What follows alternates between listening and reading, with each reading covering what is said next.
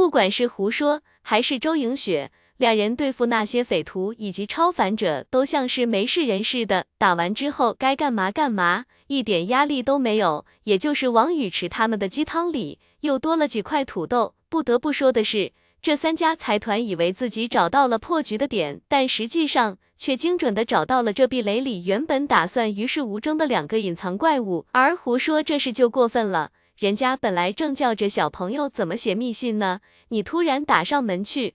就算你真打过了，后面的李神坛和司离人出来报仇怎么办？其实许家的人也没说错，杨瑞林腾出房子和骑士突然在大战时给福利院划拨资金的事情，确实很值得怀疑。但这世上从来就没有如果。三家财团的负责人在隐蔽的民居里面默默的等着行动部队传回好消息。与刚才的低气压不同。此刻大家心情放松了一些，甚至还聊起了品酒。孔二哥笑着说道：“我那里还藏了一瓶三得利的威士忌，也不知道是灾变前哪个大户人家的酒窖，里面的存酒封口保存非常完好。”时间一点一点过去，三人总觉得有些不对劲。孔二哥看了一眼手表，这都四十多分钟了，怎么一点消息都没有传回来？确认联系外勤看看进度。结果下属出去之后，马上跑了回来，一脸不安说道：“联系不上了，哪边联系不上了？”王文艳沉着问道。三位负责人登时挑起眉毛，他们还以为某一边出现了意外，现在看来是那两拨人恐怕都已经凶多吉少了。派人在附近查看。孔二哥说道。三人重新坐下，只是心中的不安愈发浓郁了。十多分钟之后，回来的人说道。居民巷那边去查探的人也失踪了，福利院那边远远就看到清河集团的人在收敛尸体，看样子我们的人都已经被击毙，连福利院的门都没能进去。之前他对许家的人还挺客气，但现在却不打算客气了。许家的人被带进屋里的时候，一脸迷茫。您几位找我们有事？孔二哥都气笑了，还在这里跟我装模作样。你许家许克设下的好计谋，竟然设下埋伏，再让你们几个过来引诱我的人去中这圈套，好削弱我们的实力。嘿嘿，孔二哥冷笑道，各位也都是好汉，明知道给我们设局之后，你们是绝对跑不掉的，还如此勇敢的来当双面间谍，那就给各位个痛快吧，给我带出去处刑。许家的人呼喊起来：“咱们之间是不是有什么误会？我都听不懂您在说什么啊！咱们不是说好了吗？事成之后，您几位只要卫星落成，财物可随我们取用，钱我们不要了，能不能放我们一条生路？可惜不会有外人听见了。”这附近整个居民小区都早已是三家财团的人了。其实他们也并非如此笃定，就是许家这几个人故意设圈套。毕竟这些年都是他们将三家财团的人给放了进来，做的还特别隐蔽。如果是他们出卖了自己的话，这道理根本讲不通啊。但是没关系。反正许家这些人已经可有可无了，三家财团本也就没打算跟这些人分落成，只不过他们不知道的是，许克也根本没算计什么，算计的地方也不在这里。他们派出去的两组外勤和两名超凡者之所以会死。纯粹就是运气不好，碰上铁板了而已。此时，清河的人正在福利院门口负责清理财团留下的尸体，光是那些匪徒就在这里死了几十号人，还有一名超凡者。到这时，胡说的超凡者身份肯定瞒不下去了。不过，清河向来也不会苛待超凡者，对他们做什么，所以暴露了也就暴露了。大概是我们骑士把福利院纳入我们的管辖，让有心人注意到了吧？秦声叹息。我之前也担心过这个问题，只是没想到对方如此丧心病狂，连福利院都不放过。您好好休息吧，这次也算是您出手相助了，未来福利院的资金一定准时拨付，而且会提高很多，也算是我们骑士表达的谢意。当秦生把这事告诉许克时，许克当场就有一种什么都没做，却决胜于千里之外的感觉。不过，所有人都知道，他们还没胜。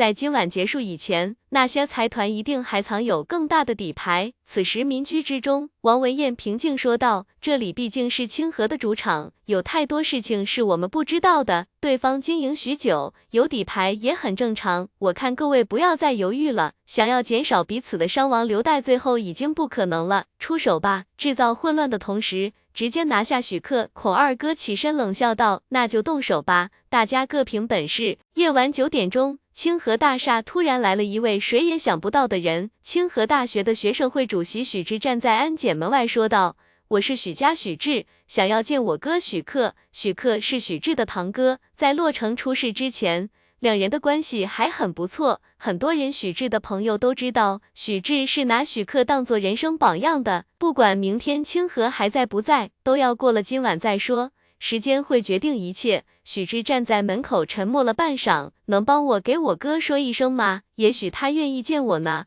罗云贤理都没有理他，其实并非清河集团的下属，他们今日只是要守住清河，其他的一概不管。不过就在此时。许克的秘书从电梯里下来，对许志说道：“跟我上楼。”此话一出，许志眼睛里再次亮起光芒。好，电梯一路到了顶层，十二楼门打开的时候，许志就看到许克独自一人站在十二楼的落地窗边，似乎正眺望着整个洛城。还没等许志走到许克身边，许克先笑了起来：“你看，没有强大武力保护的城市，就是如此的脆弱。”他一定还会恢复以前的繁华。许志轻声说道：“你来找我有事吗？”许克好奇道：“有人要对付你。”许志说道：“他们要杀你，我也知道。”许志终究忍不住了。这次他们来的人比你想象中的还多，前面死的都是一些接受雇佣的外来超凡者，他们的实力直到现在可能都未被动摇。许克饶有兴致的说道：“你还知道什么？”许克沉默了。这一次他不得不沉默。外人哪怕再多，也不会让他感觉多么紧张，反倒是这句话让许克的眼神明灭不定起来。但许之忽然觉得，许克好像早就知道这件事情了一样。我知道我叔叔参与其中，但他并不能代表我的立场。我父亲昨天就去了黑市，想要置身事外。我本来也要走的，但总觉得心里有点不踏实。许之说道，在今天之前，洛城的闸门是关闭的，连工作签证都停止进入了。但今天的洛城忽然大门洞开，允许所有居民逃离这座城市，并告知他们可以明天再回来。不管明天谁来控制洛城，都不至于跟普通百姓过不去了。许克这么做是不想让整个洛城跟自己一起陪葬，但是许克忽然觉得，其实这座城市以及城市里的人要比一个清河重要的多。大家其实内心里都清楚，三家财团联手。早就不是一个小小清河可以阻挡了，就算加上任小素也不行。有人说诸神崛起后，财团的时代终将落幕，许克也认同这句话。但起码财团现在还屹立着，火光爆发的地点极多，就像是最后的焰火。许志转头看向许克，他忽然感觉对方像是做出了什么决定似的，紧锁的眉头也展开了。许克对许志笑了笑，回去吧，这里不是你该待的地方。等送走了许志之后，许克换上一身作战服，这套衣服放在衣柜里，已经有好几年没碰过它了。换好下楼，但他却没有从电梯下去，而是徒手从大楼的外墙壁爬了下去，身手矫健的像是一只壁虎。在秦升成为骑士前，其实连秦升都不知道许克其实也是一位骑士。直到他登临那座山巅，看到了许克的名字，许克避开了罗云贤等人的视角，独自一人走上街去。他已经有点厌烦被人保护的感觉了。今晚他也是一名骑士，这几天已经死了太多人，每个骑士每天都只睡几个小时。老李身上有了伤，却藏着掖着不告诉大家。罗云贤和黄小雨守着清河大厦，眼都没有闭过。站着都能睡着，财团要的不过是那七颗卫星，还有他许克的命，那就给他们吧，没必要再拉着更多的人一起陪葬了。可因为他许克身为清河掌舵人的缘故，却把骑士都拴在了洛城。毕竟骑士一荣俱荣，一损俱损，那些骑士们甚至还要与自己不屑的许家人一起共事。所以如果没有他许克的话，大家应该都会过得更好吧。不过在此之前，许克作为一名骑士，要有尊严的死去。清河大厦外面早就布满了财团的眼线，所以当许克孤身一人离开大厦时，罗云贤、黄小雨两位骑士都还没发现呢，财团却先发现了。许克走远了之后，忽然对身后影影绰绰的人笑道：“告诉你们的主子，许克就在这里等，看看你们到底能来多少人。老李看着四处的火光，有点心疼。他们生活了几十年的洛城，就因为这些外来者，一夜之间变得千疮百孔了。他此时此刻恨不得将壁垒里的所有敌人都杀个干干净净。可老李也知道，他做不到。骑士的战力是远超一般超凡者的，但奈何对方人数太多。就在此时，老李的卫星电话响了。里面传来罗云贤的声音：“许克不见了，他可能想要自己去终结这场混乱。”老李听了罗云贤的话，半天没有吭声。旁边的任小素问道：“怎么了？”许克突然离开了清河大厦，去独自面对敌人了。李英允叹息道：“老李答非所问，骑士也会变的。”任小素愣在当场。这么久的时间以来，他都把骑士当做一个整体，甚至把骑士当做了某个符号。这个符号象征着正直与团结、勇敢。可现在老李突然说骑士也会变的，他就意识到许克大概是感觉到了前所未有的危机，不想再因为清河集团而拖别人下水，于是选择自己去结束这场混战，像个英雄一样死去。任小素皱眉问道：“是谁？我认识吗？你早就知道？老李他们一定早就知道吧？不然之前一起吃饭的时候。”壁垒里明明还有其他骑士，却只有许克、张清溪、秦升、老李到场。你不认识？老李摇摇头说道。骑士为何会与财团勾结来推翻清河？任小素现在感觉甚至有点难以置信。任小素感慨道：“真不是一群正常人啊！正常人哪里会不想要权力与金钱呢？当然，正常人也不会去崇山峻岭和高空之上寻找生与死的边际。那现在许克在哪呢？”任小素问道：“我们去帮他啊？这么大个事，他一个人怎么应付过来？”此时，整个壁垒都四处燃烧着火光，不少壁垒居民被大火逼上街头，混乱之间很难确定许克到底在哪。任小素与老李他们分开后，立刻跳上了楼顶，快速的寻找着许克的身影。可是，一座生活着几十万人的城市，想找到一个有心躲藏的人太难了。任小素就站在高楼之上，对此视而不见。他有点迷茫，自己该去哪找许克呢？可是忽然间，任小素发现楼顶也有人在跳跃间不断向北方前行。他突然加快速度追了上去，那人正在楼宇之间穿梭呢。忽然发现身旁有个人影追了上来，然后拍了拍他肩膀：“你是去找许克的吗？”结果他一提速，任小素也跟着提速了。任小素在他身边大吼问道：“我问你是不是去找许克的？”超凡者在提速，却发现自己跑不动了，一回头，赫然看到任小素抓着他身后的衣服。任小素黑着脸问：“你话呢？没听见吗？”说话间，只见任小素已经提起这超凡者，一跃而起，然后在两栋高楼之间的高空将对方狠狠向地面掷去。这名超凡者像炮弹一样被狠狠地摔在地上，骨头都不知道断了多少根。他挣扎着抬头看去，却见任小素身影根本没停，继续向北跑去。此时的许克身上已经满是鲜血，而身边早就躺着八具超凡者的尸体。骑士之威竟让周围的超凡者都止步了，所有人都在等着上级给出下一步的行动指示。刚刚有超凡者贸然围攻。竟然八个人都打不过许克一个。在此之前，大家对许克的战斗力多有猜测，但没想到会如此强悍。在此之前，他们甚至不知道许克也是骑士的一员。在这十面埋伏之中，许克反而忽然放声大笑起来，魑魅魍魉而已。骑士在此，可敢一战？这一刻，许克回忆起自己攀上山巅，看到日出的那一刻，光芒万丈，惊回首，离天三尺三，奔腾急。万马战犹酣，然后他就像琴声一样，青涩的刻下了自己的名字，写着唯有信仰与日月亘古不灭。也许这才是骑士的真谛，永远充满激情，永远心怀赤诚，永远在路上，永远少年。自打成为清河掌舵人之后，他好像许久都没有这么畅快淋漓了。也许黄小雨是对的，骑士本就不该纠缠于浮世之中。不过现在说这些都晚了。可就在这一瞬间。他看到那长街尽头的人群不断被不可抗力撞得翻滚着飞上天空，那十面埋伏竟被人硬生生杀出了一条血路，以至于包围着许克的人竟下意识地给对方让出了道路。许克看清来人，便平静道：“不值得的。”许克愣了一秒，也笑了起来。相信求月票呀，求月票！许克是真的没有想到，在这黑夜长街的十面埋伏之中，会突然有个人从长街的尽头杀到他面前，然后问他：“相信我吗？”其实许克很想说：“你这时候不该来啊！只要我死了，这事就结束了。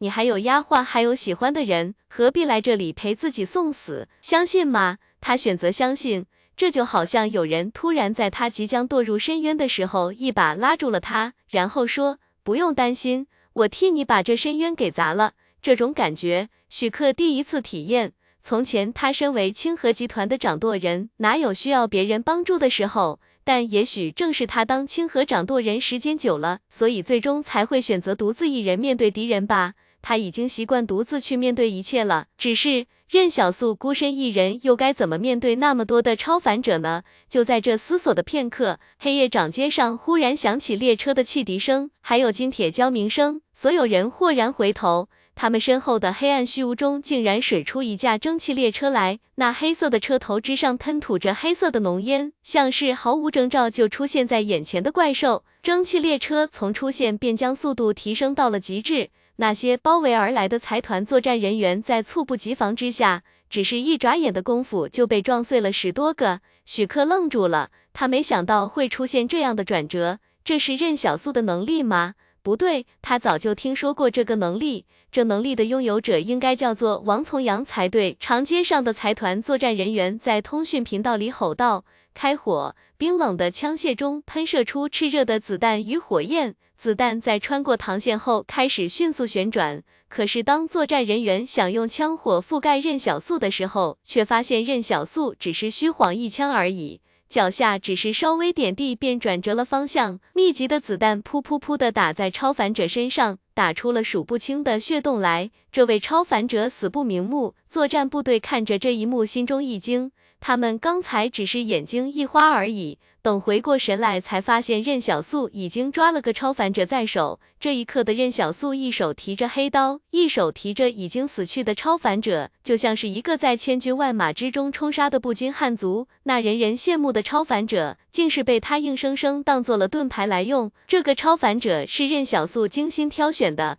在没有外附式装甲的情况下，想要硬扛枪林弹雨是根本不可能的。所以他已经有了最锋利的刀。那就要再给自己找一面盾。之所以选择超凡者，也是因为超凡者的身体结实。财团部队开始迅速结成防御阵型后退，以免任小素强行冲阵。可这一切都好像无济于事，任小素太快了，比他们快得多。这一幕震惊了所有人，他们不清楚这到底是任小素本身的实力所致，还是巧合。就在任小素将要闯进阵中的时候，刹那间。一名超凡者从后方一跃而出，手中结着奇怪的手印。超凡者与超凡者之间的战斗非常凶险，因为如果你不知道对方的能力是什么，就无从防范。所以任小素在面对这个超凡者的时候分外谨慎。他和对方的能力到底谁更强？当然是狙击枪更强。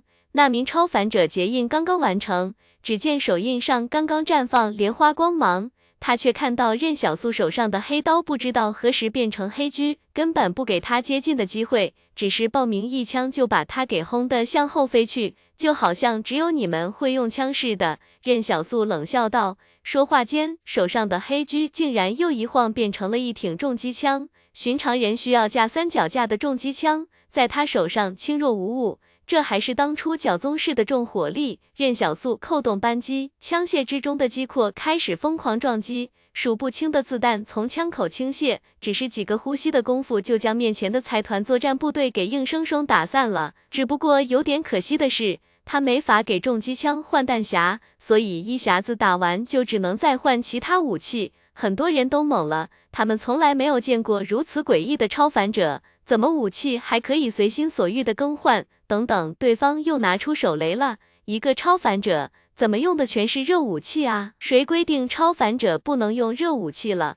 任小素生存于荒野，荒野上的规则就是没有规则，用什么武器取决于杀什么人，万般变化都是要让敌人去死。财团部队的作战指挥员在后方紧紧盯着任小素的动作，枪火没法突破。人盾射杀对方也就算了，竟然还被对方一人杀得丢盔弃甲。今天临时有事，只有一更，欠两更。我知道你们又要开始算利息了。自打洗劫过宗室的军工厂之后，任小素收纳空间里的弹药库就已经足够装备一个连了。当初他带这些东西，本身也就是为了之后给尖刀连更换装备用的。可惜战争变化太快，他没有用上。一家军工厂里的手雷库存是难以想象的，如果不是因为战争需求的关系，已经运出去了许多，不然任小素手里的手雷还会更多。财团的作战部队忽然觉得任小素身上准备的弹药可比他们充足多了。只见被任小素扔出去之后，很快就在远处炸开。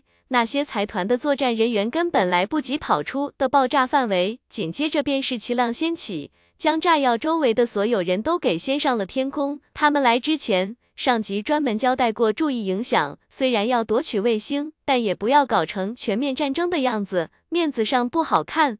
那时候大家都觉得夺取卫星十拿九稳了，所以就想要舆论好听一些。可现在有这么一个人，压根不管舆论怎么样，反正就是要先打赢了再说。趁着爆炸制造的混乱中，任小素转身向着许克的方向跑去，并对许克大吼：“快上车！”一名超凡者看出任小素想带着许克逃离的意图，当即翻开手里的一本笔记来，并且在笔记上飞快地写着。年轻的人在爆炸后想要乘坐列车准备逃离，可身旁的路灯忽然倒下，并因为要躲闪路灯的缘故露出了盾牌之后的破绽，于是有子弹穿透了他的身体。而他写下的这句话，在他落下一个句号的瞬间，竟开始应验了。下一刻，有作战部队的士兵将子弹扫在了任小素身旁的路上。原本他是朝着任小素射击的，但奔向任小素的子弹却被任小素手里的人盾给挡了下来。另外几发没打中任小素的，则落在了任小素前方的路灯上。手持笔记本的超凡者面露微笑，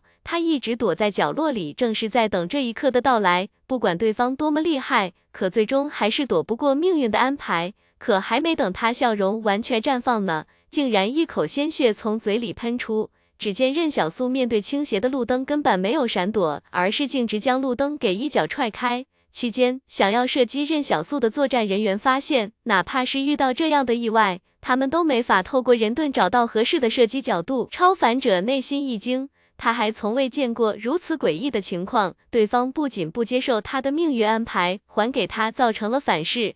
这一切全都发生在电光火石之间。等这位超凡者抬起头来，再去追寻任小素身影的时候，却发现任小素一边跑一边用一杆黑色的大狙瞄准了他。弹指间，黑狙的粗犷枪口里喷出浓烈的枪火，硕大的子弹从他手里的书本穿透而过，连带着的还有他的心脏。只是他想不明白对方是怎么注意到自己的，但他没有机会多想了。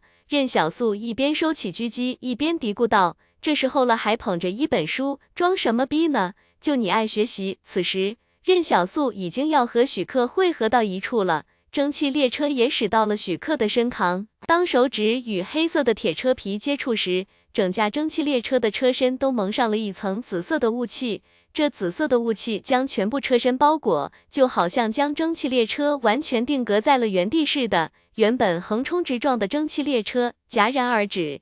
这世间的超凡者之威能早就足够神奇了。有人能感知到其他超凡者的存在，有人可将虚无的列车驶向现实，甚至还有人能用一本笔记来决定别人的命运。任小素心中惊疑，他感觉自己是完全有能力突破对方封锁的，只需要几秒钟的时间。可是当下杀机四伏，他连几秒钟的时间都不愿意浪费。若是反应慢了，恐怕许克就要被打成筛子。要知道，许克在击毙几名超凡者之后，本就已经处在力竭等死的状态。若不是任小素到来，他早就成了所谓的英雄。他本想进入旁边的建筑之内躲避，这一进去，一旦被外面的作战人员和超凡者将这栋建筑包围，他们恐怕就真的插翅难逃了。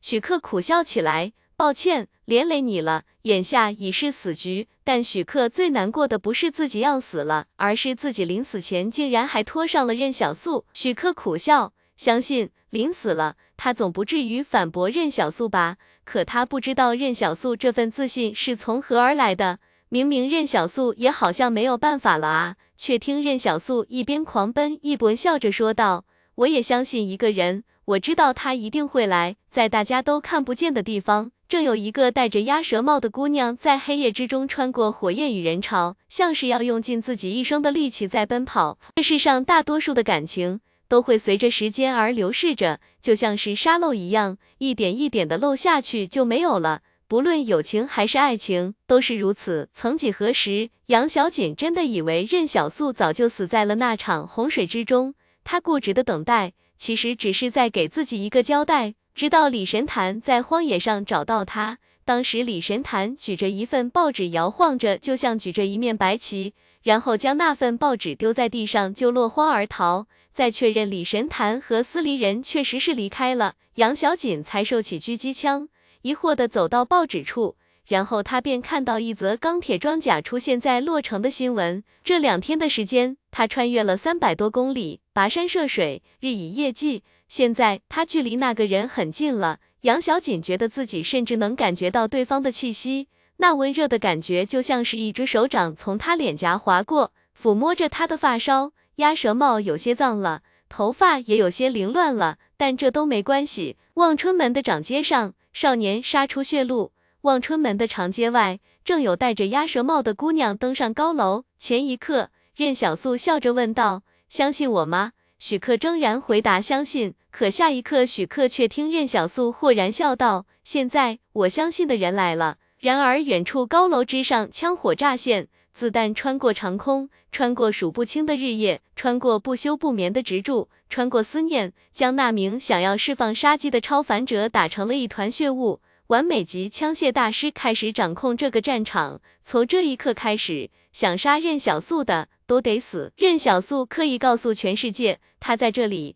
那个使用外附式装甲的人就在这里，就仿佛他知道，只要对方知道自己的消息，就一定会来。而杨小锦在知道任小素在洛城的消息后，便翻山越岭，穿越人海，完成这场从不曾说出口的约定。任小素转头看向高楼，戴着鸭舌帽的姑娘像是回应似的扣动扳机，将一名想要偷袭任小素的超凡者给击穿。你知道我会来见你的，所以我来了。只是这一瞬间，时间犹如定格一样，仿佛两人为了这一天等待了太久，所以这一天里的每分每秒都被放慢了，彼此格外珍惜。好久不见，任小素转头对许克笑道：“还有力气吗？”许克惨笑道：“再杀点人应该没有问题。”就在此时，长街的两端忽然传来惨叫声，仿佛有人从两端开始突袭。许克的目光穿过人群，看到了老李和秦升。张清溪，只不过最让他意外的是，竟然还看到了罗云贤和黄小雨。财团作战人员怒吼：“敌袭，注意隐蔽，有狙击手，还有骑士。”事实上，当杨小锦来到这里的那一刻，胜利的天平就已经开始倾斜。任小素竟突然放下了手中的人盾，大步迎着人群走去。明明满眼都是敌人，可不管他走到哪里。敌人都先一步化作一团血雾，财团部队这时寄希望于超凡者可以用他们强大的体魄来躲避狙击枪，从而将任小素杀死。有些超凡者跳上楼顶，想要朝杨小锦那边逼近，先解决了狙击手再说。可挡在他们面前的，则是戴着白色面具的老许。不论这些超凡者如何努力，老许都像是挡在他们面前的山岳，枪打不穿，并且快如鬼魅。老许的出现也让杨小锦更加毫无顾虑的扣动扳机。杨小锦笑意浓了起来，更谨慎了吗？说话间，又一枚子弹迸发而出，一个又一个敌人在任小素身边倒下。任小素这会儿更像是在散步，而不是在与人生死搏杀。那强大的自信不仅来源于自己，还来源于高楼之上的女孩。在此之前，大家都很难想象这世上两个人能够如此的信任彼此。配合又如此默契，少年漫步在血染的长街，没有任何防御措施，却诡异的没有一个人把枪口对准他。那些把枪口转向任小素的人都死了。许克跟在任小素的身后，他心想，这么多年来，面前这少年应该是自己见过最装逼的人，没有之一。对于杨小姐来说，如果只是会开枪击中目标，那还称不上是完美级枪械大师。真正的枪械大师，还有清楚的知道自己最该打谁，并且发现对方身在何处。杨小锦就在长街尽头的高楼上，将整个战场都纳入自己的枪火射程之内，没有死角，没有人可以幸存。财团部队的士兵并不怕死，可没人指挥的部队只能各自为战。任小素旁若无人地走向一名超凡者，任小素端着自己的狙击枪，一枪一枪地开着，宛如炮火轰鸣。你们被包围了，任小素开心的大笑起来。请放下武器，准备投降。蒸汽列车再次开动起来，长街上的敌人此时有点慌了神，他们不知道代表着死神的子弹就会降临在他们身上，这种等待审判的感觉尤其煎熬与恐惧。慢慢的，开始有人溃逃了，可李英允和秦升他们早就堵在了他们的去路上。许克愣住了，你不是？黄小雨平静道。我只是不想守护清河，不想为了名利而陷入纷争，但这不代表我愿意看着你死。远处传来老李的吼声：“快别特么聊天了，我身上还带着伤呢，赶紧过来帮忙！”财团多年的筹划，有人里应外合才送进洛城了这么多人，结果这一天时间便败了，在骑士的围追堵截之下，一些靠反者分头逃走。要是只有那么几个骑士过来，他们也不用这么急着走。渴望春门长街的两端已经有卫戍部队过来，那装甲车和重机枪可不是闹着玩的。他们再厉害，也不至于跟正规军死磕。孔二哥坐在民居里，客厅的灯也没开，面庞全都被笼罩在黑影之中。他忽然说道：“其实我们都错了。从那个西北的超凡者出现时，我们就应该收手了。”黑暗之中，没有人回应他。大家都陷入了沉默。孔二哥自己并不是一位超凡者，只是孔氏情报外勤都归他管理，所以他才会出现在这里。可以说，当下洛城发生的所有事情都是孔二哥起的头。这一次财团准备的很充足，在此之前，他们甚至将火种公司的力量也计算在内。当他们发现火种公司根本没有支援的意思时，心中还有些轻松。这样一来，他们吃下清河集团的计划也就更加稳妥了。从清河大学开始，再到抓捕江旭失败，好像每一步都错了，一步错，步步错。这错的根源，也许就在于大家都小看了一名超凡者可以对世界造成的影响。当然，他们也小看了这位超凡者的丫鬟。孔二哥坐在这黑暗的客厅里，偶尔在想，也许晚上不派人去居民乡的宅子以及福利院。现在局势会更有利于他们一些。周氏的负责人冷笑道：“孔二哥的意思是想要怂恿中原开战，只怕到时候三家齐聚洛城，谁也没法收手了吧？到时候就不是夺取洛城了，三家部队相见，怕是整个中原的战火就点燃起来了。”这时，孔二哥发现有点不对，王文燕。孔二哥愣在当场，王文燕去哪了？这王文燕竟然还是个超凡者，他们刚刚就坐在屋里，孔二哥确定自己绝对没有听到有人开门开窗户离开，甚至连王文燕的脚步声都没有听到过。可这人却凭空消失了，下一秒，孔二哥原本坐着的沙发开始爆发出剧烈的火光来，不知何时被人藏置的炸弹发出巨大的声响，那火焰只是眨眼间就将整栋建筑给吞没了。一阵黑色的烟雾飘荡到了空中，就像一条黑色的纱巾一般，不断飞向清河大厦。夜色里，这样一阵黑烟飘过头顶，大家只以为这是一小片乌云，或者压根发现不了。来到清河大厦外面，黑烟从通风管道钻了进去，只要这大厦还有缝隙，就完全无法阻挡它。他笑意盈盈地走向一台设备前。并拿出一台巴掌大的黑色设备，将它接入机器的数据端口。巴掌大的黑色设备上突然有绿色的灯亮起。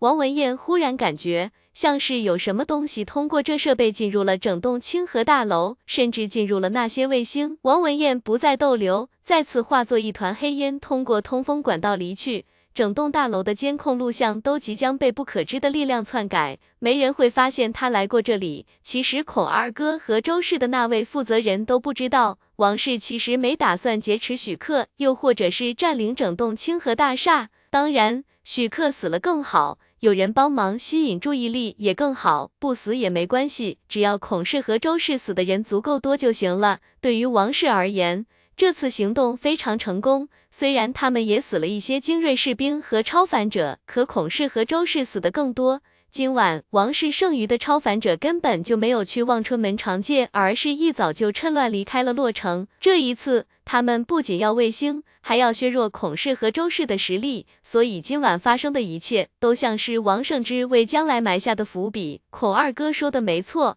一步错，步步错。孔氏和周氏的错误，就从今天开始。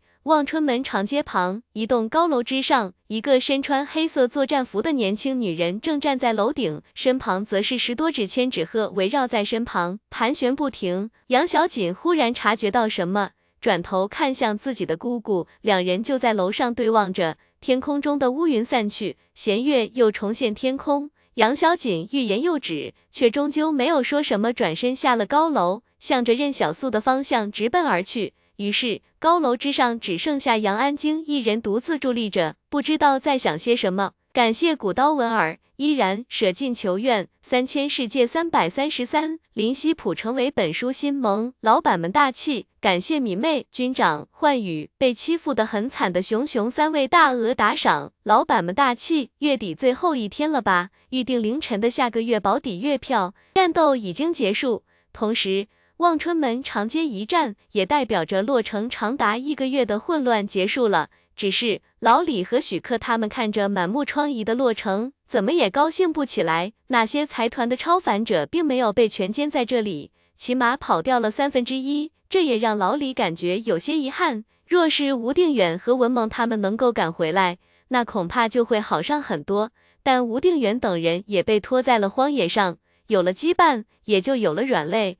在七十四号壁垒的时候，李英宇可以在势不可畏的时候说走就走，但在洛城却不行，并不是他们对洛城多有感情，只是因为舍不下许克。可一旦绑上了一座壁垒，骑士的优势反倒不明显了。例如罗云贤就始终坐镇清河大厦，直到他得知许克遇险，才终于离开。可以说，整场战斗中，罗云贤都没面对过什么敌人。很多崇拜骑士的壁垒居民就觉得骑士应该是无敌的，应该是无比强悍的。可愿望很美好，现实却不会跟你吹牛。许克此时靠在一面墙壁上慢慢坐下，他抬头看向黄小雨问道：“所以你也是早就考虑到了这一点，才想让骑士脱离清河的吗？”黄小雨在他旁边说道。就算骑士继续守护清河，也不能让别人看出来。你懂我的意思吗？当敌人知道你在意什么的时候，你就输了。其实我对清河也有感情，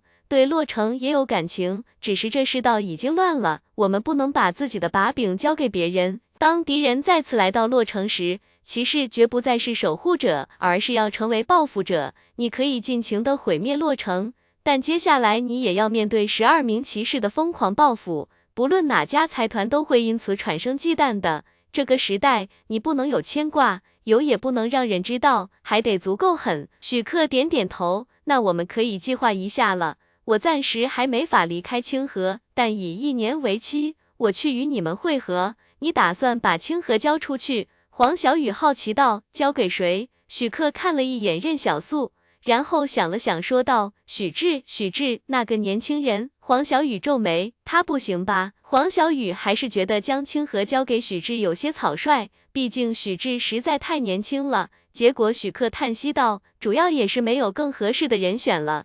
我也想早点和你们一样自由。”这是许克的心里话。经过这一战之后，他突然渴望和大家一起去翻遍名山大川。而不是守在一座壁垒里当一个劳心劳力的富翁，这不是许克的梦想。许志确实太年轻了，许克也有些不放心。但这一次混乱之后，整个清河内部都已经清洗干净，核心骨干也没有遭受损失，反倒让清河集团可能会更加团结一些。至于许志到底能不能管好清河，管他呢，反正自己只有百分之三的股份。就在这时，长街尽头响起奔跑的脚步声。大家目光转去，赫然看到那个戴着鸭舌帽的女孩朝着任小素跑去。当杨小锦经过老李身边的时候，老李还想说声谢谢呢，却发现对方连理都没理他。只是离远的时候，杨小锦还跑得挺快，等到他跑近了，却渐渐放慢了脚步。这种矜持很青涩，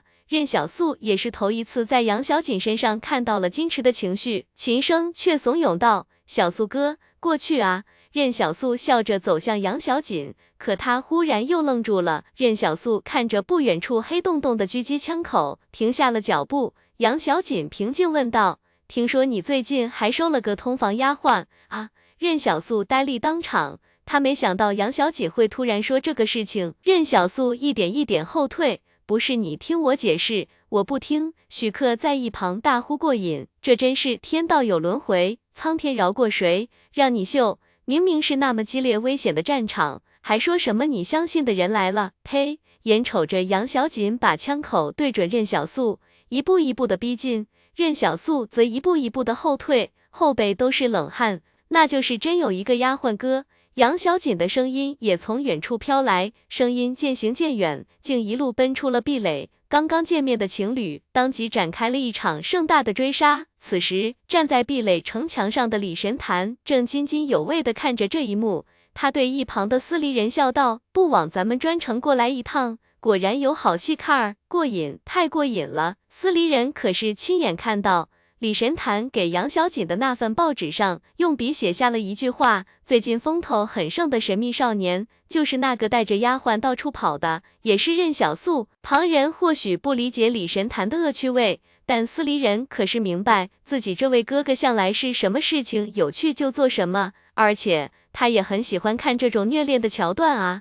这可比言情小说好看多了。司离人津津有味的看着，甚至还想飞出壁垒，跟着看杨小锦怎么追杀任小素，却被李神坛给拉住了。那咱们现在去哪？司离人问道。去福利院看看咱们老姨去。李神坛笃定说道。可咱们不是要去南边看台风吗？司离人好奇道。台风还有好几个月才来呢。不急，李神坛解释道：“咱们先去给福利院的小朋友变点魔术，让他们开心开心。对啊，你想，我这魔术变给他们看，他们一定会狠狠的鼓掌，然后特别崇拜我。”李神坛幻想着。可神坛哥哥，你怎么想一出是一出啊？司离人撇嘴道。李神坛理直气壮的说道：“精神病人都这样。”几名骑士就这么并肩坐在望春门街上，看着任小素和杨小锦的背影走远。许克感慨道：“年轻真好啊，眼瞅着咱们都三十多岁了，没说你。”许克没好气道：“老李，我觉得你们接下来……”老李，许克扭头间，赫然发现老李连看都没有看他一眼，也完全没有听他说什么，只是直勾勾的盯着长街上的石板。许克伸手在老李面前挥舞了一下。李英允这才回过神来，许克眼睛一花，就看到老李扑到地板上，从血污之中捡起了什么东西。可老李连理都没有理他，又开始直勾勾的盯着手里的东西。老李，黄小雨急了，你特么干啥呢？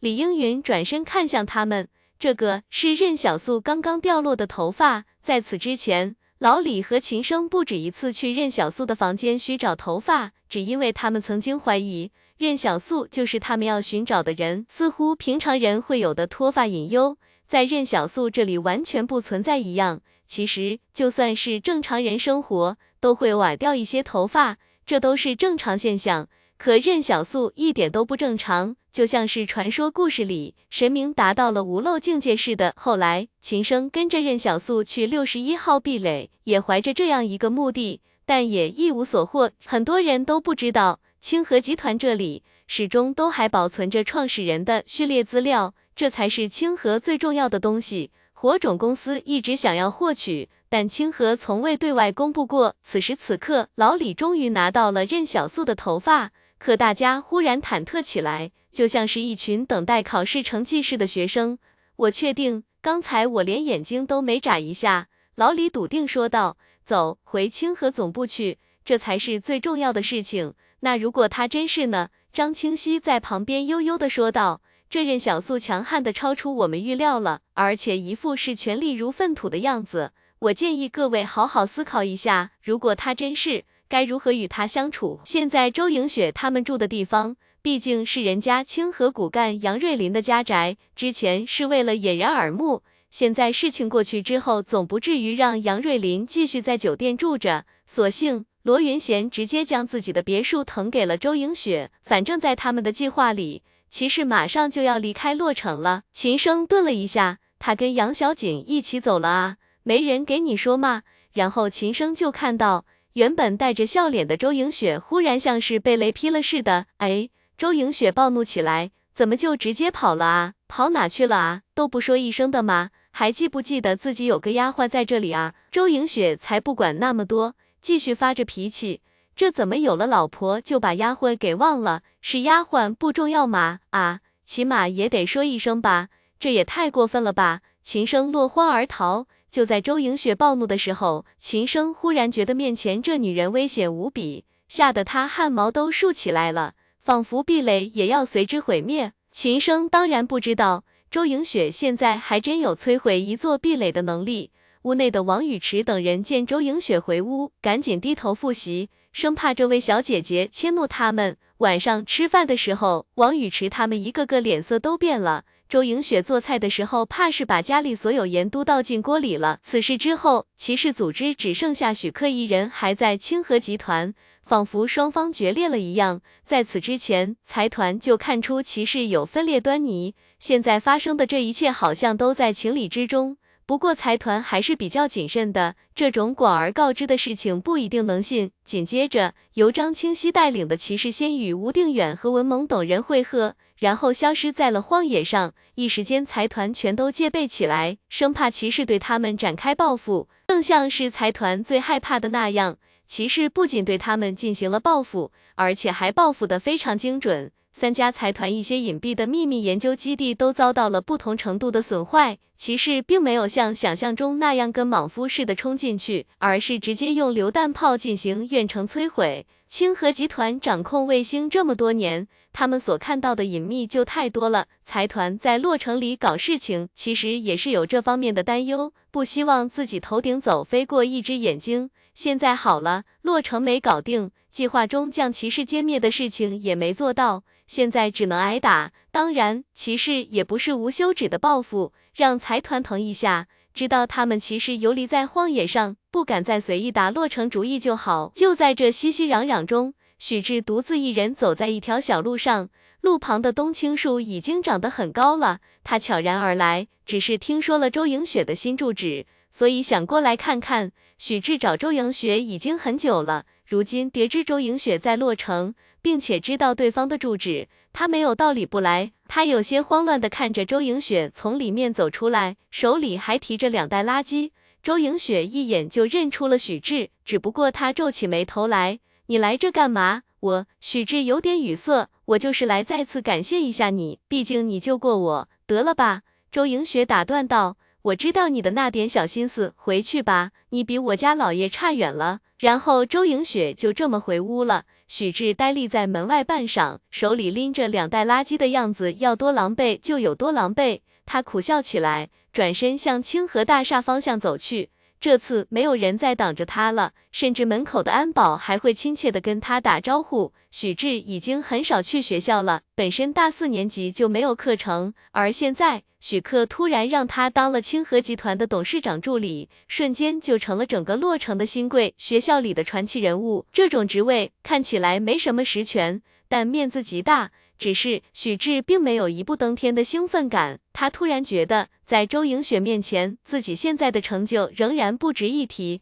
对方心里也只有那位老爷，哪怕那位老爷跟别人跑了，一路乘坐电梯上楼，他取了自己桌上的文件，向许克汇报着。重建工作已经开展，杨瑞林部长已经给出了工程的时间节点，具体的任务分解计划会在下午送来，我会继续跟催。许志摇摇头，不知道，猜猜看。许志想了想，说道：“是因为我在最后关头做对了选择，不是？”许克笑着摇摇头，选择并不重要，魄力才最重要。许志有些不解，许克拍了拍他的肩膀，往电梯处走去。这个时代需要魄力和胆量。这两样你都有，走吧，跟我出去一趟。那定做的两座雕像应该已经加急做出来了。车子一路驶向望春门长街，那里早就拥挤了数不清的人潮，像是在凑什么热闹。许志刚接手工作，还不太清楚发生了什么。许克当先下车，人潮看到许克到来，便立马让出了一条道路。不管别人是否认可，起码洛城百姓都认为许克是好人，待大家不薄。关于这两座雕塑的事情，早早就有人开始传了。消息先从雕刻匠那里传出来，说这两尊雕塑是在清河危机的时刻拯救洛城的两个人。这段时间，壁垒里的一些酒馆中，大家把洛城危机都给传得神乎其神了。要知道，望春门长街两旁是有居民的，大部分居民躲在家里看都不敢朝外面看一眼。可这世上偏就有胆子大的人目睹了全过程。许克走到雕塑面前，一把掀开了雕塑上的红布，只见那雕塑其中一位姑娘戴着鸭舌帽，快要及肩的短发干净利落，肩上扛着的狙击枪看起来极为霸道。围观的人恍然，这就是那个传说中统治战场的狙击手了吧？再看另一边就比较奇怪了，只见一个少年半边身体在钢铁装甲之外，一半覆盖着钢铁装甲。仿佛历经残酷战斗之后，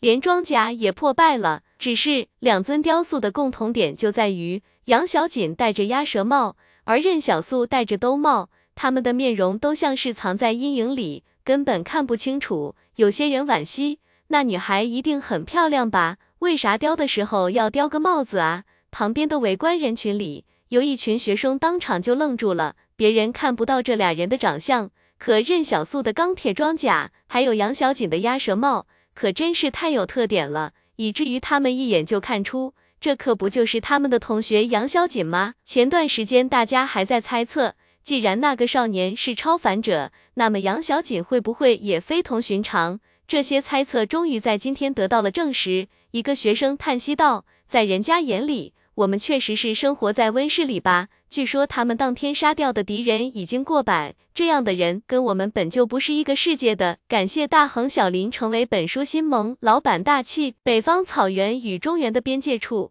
一伙流民正在神木河边上坐着，旁边是升起的篝火。这里位于王氏财团的北方边界，与草原接壤。不过到这里已经是人烟罕至了，王氏的部队连巡逻都很少来这里的。一群人围在篝火旁边取暖。他们身上穿着的衣服明显有很多补丁，也不常洗，怀里还揣着自制的土枪，一看就是常年混迹于荒野上的马匪。不知道一位彪悍的中年汉子搓着手，谁知道草原上是什么情况呢？听说那边也挺乱的，有些小部落说被灭就被灭了。那咱们还继续等吗？这都等两天了。尖嘴猴腮的中年人骂骂咧咧说道：“要是他们带来的货并没有他们说的那么好。”咱们可就白跑一趟了。马匪的首领不再说话。他之所以在这里等了两天时间，也不是因为他有诚信什么的，而是家里马上就要揭不开锅了。他们生活在中原通往西北的道路上，可西北和中原的商路早就断绝不知道多少年了。当年风光的马匪，现在天天还得自己种地，太掉价了。而且他也是个聪明人，这开商路的人是谁？可是一百七十八要塞啊！这一百七十八要塞可跟财团不同，他们往后再不开眼的去劫掠商队，一百七十八要塞的那群沙批很有可能会不管不顾的出兵踏平他们。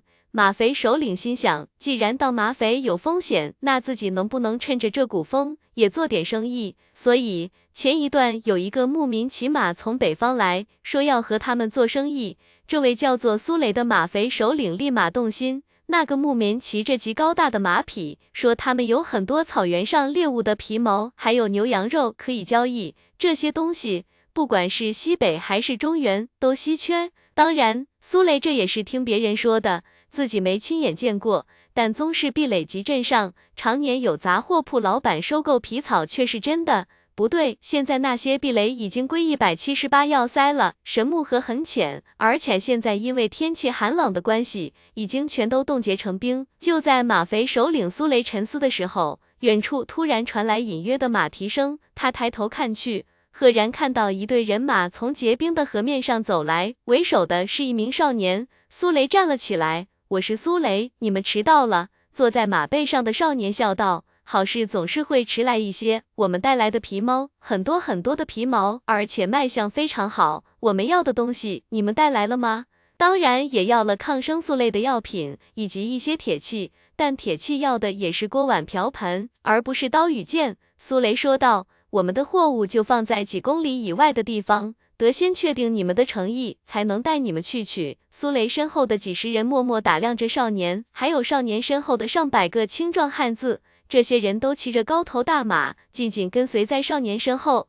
苏雷对尖嘴猴腮的中年人使了个眼色，对方往后缩了缩，反倒是之前斥责过这个中年人的汉子主动迈步走向牧民。少年看着汉子赞许道：“胆子倒是挺大的，叫什么名字？”苏雷忽然觉得这少年身上有种上位者的自信，汉子也不介意，闷声回答道。崔强，崔强伸手翻解了一下这些皮毛，保存的完好程度，就算是中原最好的猎人也做不到。没有枪眼，只有两个小小的孔洞，宛如牙印，像是被狼咬死的一样。这里的皮毛，若是贩卖到西北或是中原，可是要发大财的。最好是卖去中原，那里人更有钱一些。苏雷深吸一口气，对少年说道：“跟我来吧，我带你们去放置货物的地方。”蔬菜、铁器、药品，我们带的都有。少年开心的笑了起来。我看到你们身边没有货物的时候，还想着你们打算空手套白狼呢。既然是诚心要与我们部落交易，那你做出了一个非常正确的决定。要知道，土枪在土，那也是枪啊。苏雷一边带路，一边疑惑道：“你们为什么不买武器什么的？买这么多日用品干嘛？”少年笑道：“说的好像我要武器。”你就能给我弄来一样，话语中不无嘲讽的意思。但苏雷还真的没法反驳，要是他能弄来好一点的武器，他们自己也不用带着土枪到处跑了。苏雷愣了一下，他发现这少年竟是想要未来长期合作。对方现在不买枪，是因为对方看得很明白，苏雷他们也弄不到。但现在弄不到，不代表以后也弄不到。少年骑在马上缓缓而行，苏雷在一旁跟着。足足走了五六公里，少年才看到苏雷他们堆在小山坳里的货物。只不过少年皱起眉头，就这么点吗？他下马绕着货物走了一圈，这里面最多的就是蔬菜了，药品却少得可怜，铁器也看不见几个，倒是葱姜蒜等调料挺多的。苏雷在一旁解释道：“时间比较仓促。”所以只能弄来这些东西了。你生活在草原上，没来过南边，所以可能不知道南边的物资也没有你想象中那么富有，搞这些东西也很费劲的。少年似笑非笑的看着苏雷，他大概明白了。我猜你可能是没钱去买我要的东西吧？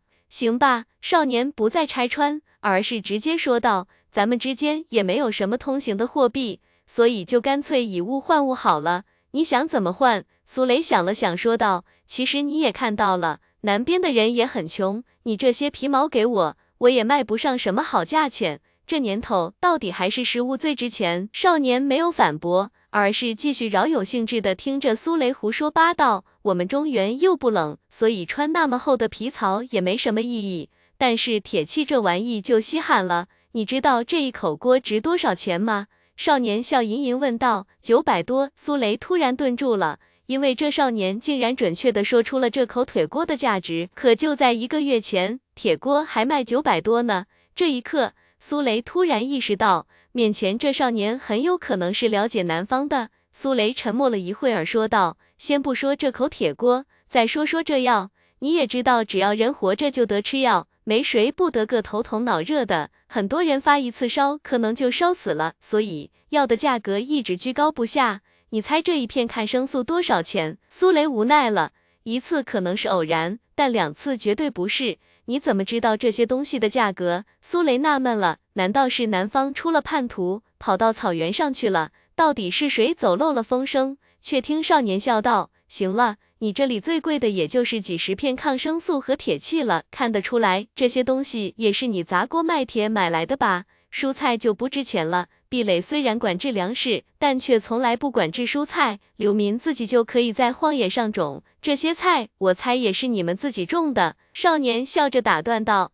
我为表诚意，这次带来的皮毛全都是卖相最好的。这些东西在集镇上的杂货铺，少说也是三四千一张。”苏雷彻底没脾气了，他还想着自己能骗骗北方游牧民族呢。毕竟在南方人眼里，游牧民族都好像不太聪明的样子，特别好骗。这时候再回想，这少年虽然穿着牧民的衣袍，可说话和行事作风都跟南方人没有太大差别。只是苏雷以前没怎么见过草原人，所以也没什么分辨能力。苏雷看了一眼少年身后的马队，那里的皮毛，自己恐怕只能换下来十分之一了，说不定连十分之一都不到。苏雷打起精神来。那你打算怎么折价？这样，我这些皮毛卖去壁垒，一张少说三四千，但我给你按两千算，其中的利润就不用我说了吧。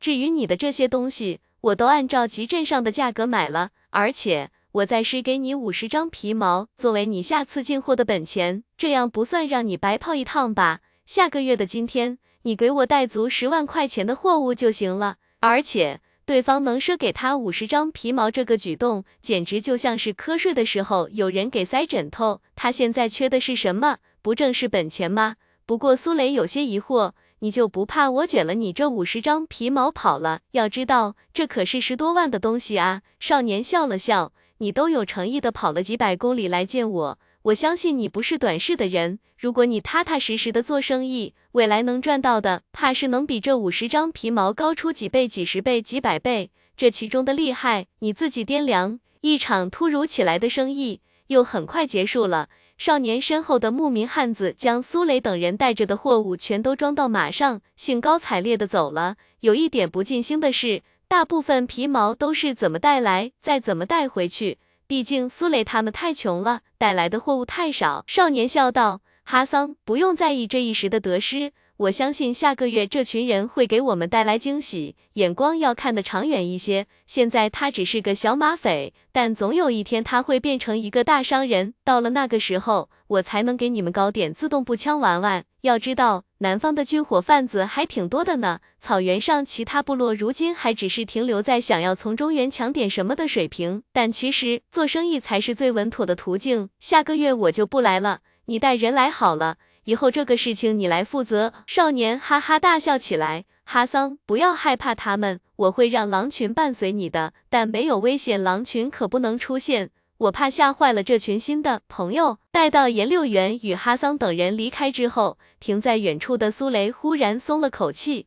这次的交易对他来说实在是太重要了。刚刚颜六元说的没错，他确实是砸锅卖铁才凑的这些货物。连自己珍藏的一小根金条都拿去换了。马匪身上的最后一根金条都是藏在裤腰带里的，有性命之忧的时候，这根金条就是路上救命的盘缠。这一小根金条大概有五十克的样子，从他爷爷那一辈传下来，苏雷再从自己父亲的手里接过，没想到最终还是在他这里断了。今天换来的钱是苏雷最后的家当，全都换成了药品和铁器物件。若是颜六元今天没来，那他只能去集镇上摆地摊。但说实话，苏雷是真觉得西北商路打开是所有人的一次机会，能不能抓住就看自己了。这时，苏雷旁边那尖嘴猴腮的王二狗怂恿道：“大哥，我仔细观察了，这些人连一把枪都没有带，用的全是刀。我们这边有三把土枪，虽然他们人多，但有枪在，完全不用怕的。怎么样？”干掉他们吧！那十分之九换算成钱，可是好将近百万啊！马匪的队伍突然全都安静下来。苏雷看向王二狗，抢了，然后呢？这一百万够我们兄弟一辈子吃喝不愁了啊！大哥，干这一票吧！他回应道。苏雷笑了笑，我的志向一百万还填不满。回去路上，苏雷找了个机会对崔强交代道：回寨子之后，找个机会把王二狗悄悄杀了。崔强愣了一下，看向苏雷，他似乎很疑惑这个决定，但最终没有反驳，只是点点头，答应下了。苏雷看了他一眼，笑道：“这个王二狗太能惹祸了，上一次和河西寨的打起来，不也是因为他去勾搭人家二当家的老婆，还没勾搭成？咱们以后想要走正路，这种人留不得了，所以不如直接杀了。”苏雷是刀尖舔血讨生活的马匪，在颜六元面前，他显得十分客气，但杀起人来也从来都不犹豫。如今苏雷想要改头换面，王二狗这种人绝不能留。崔强没有说话，他就是个打手，没必要想那么多。而且他早就看王二狗不顺眼了，杀了也就杀了。颜六元回到部落的第一件事情，就是劳烦小玉姐给自己好好煮了一小锅的白菜。哈桑在一旁目瞪口呆地看着，他发现自家主人吃白菜时，脸上简直洋溢着幸福的笑容。主人，那么好吃吗？旁边的琪琪格在一旁看着，她是哈桑的女儿，现在每天大多时间都会待在颜六元的帐中，这还是哈桑交代的。颜六元笑着看向琪琪格，想吃的话你就尝尝。齐齐格听了便下手去抓，颜六元苦笑着摇摇头，不是教过你怎么用筷子吗？来，用筷子吃东西。齐齐格一脸的不情不愿，主人你是嫌弃我们吃饭用手显得太野蛮吗？只见颜六元摇摇头说道。我让整个部落的人全都用筷子，可能有些人会觉得我是嫌弃你们野蛮，但用筷子的目的其实是为了干净。你们不知道手上有多少细菌，你们也没有经常洗手的习惯，常年用手抓肉吃，也是部落以前小孩夭折率极高的原因之一。颜六元点头说道。虽然这次从南方带了药品回来，但还是要小心一些。包括我规定部落里所有人都不能喝生水，必须煮开了喝，也是这个道理。齐齐格一脸崇拜地看着颜六元，原来还有这么多道理吗？主人，你怎么知道的事情这么多？您还有哥哥吗？齐齐格像一只欢快的小鸟，可是颜六元却不再回答他的问题了，而是让他去找自己的阿妈。齐齐格明白。